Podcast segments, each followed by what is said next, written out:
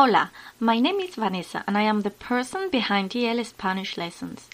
This podcast is the reading of my blog post about comer en España. Now, listen very carefully. Comer en España. En España tenemos cinco comidas al día y la cocina o dieta mediterránea es la más tradicional en el país. Tres de estas comidas son las principales es decir, las que realiza todo el mundo. Y las otras dos son secundarias y no las siguen todas las personas. Comenzamos por el desayuno. El desayuno en España se toma por las mañanas después de levantarse como en casi todos los países. Los horarios dependen del trabajo, pero en general sería entre las 7 y las 9 de la mañana. Los desayunos suelen ser bastante dulces. Es muy común tomar un café con leche si eres adulto y leche con cacao si eres niño. Y acompañarlo con algo de bollería. Magdalenas, croissants, bizcocho, etc. Pero también es muy popular la tostada con aceite y también con tomate.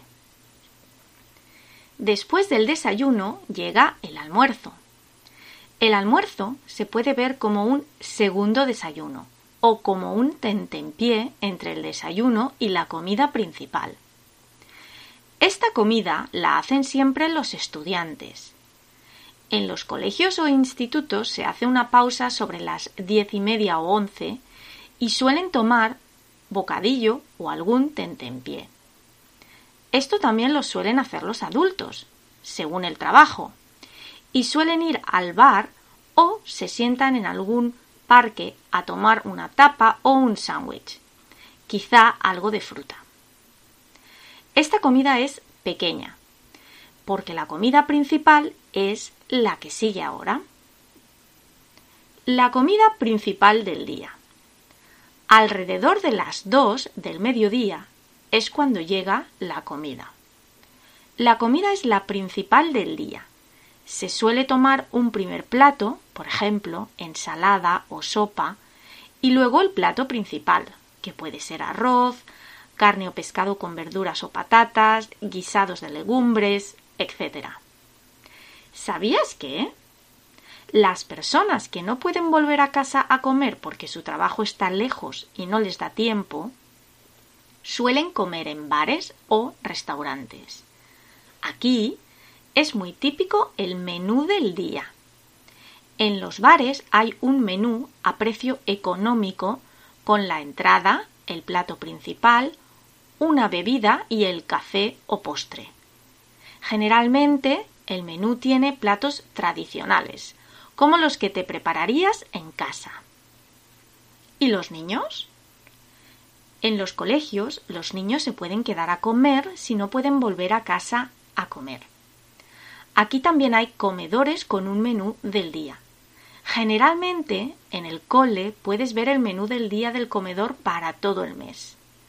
Estos menús contienen platos tradicionales que los niños conocen y están adaptados a sus necesidades nutricionales. Llegó la tarde.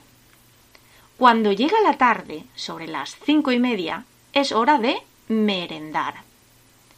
¿Qué es la merienda?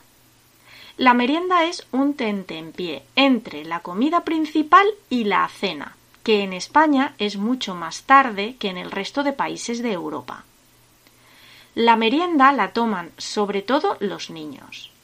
Para merendar suelen tomar bocadillos, fruta o yogures, pero cada vez hay más niños que toman bollería, galletas y productos procesados lo que está provocando que haya cada vez más niños con sobrepeso.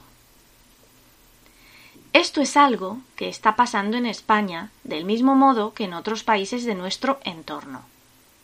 Aunque en España la dieta mediterránea es la tradicional, actualmente se toman cada vez más productos procesados, lo que está causando muchos problemas de sobrepeso y salud.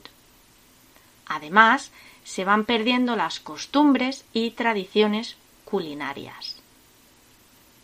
Y ya estamos en la última de las comidas.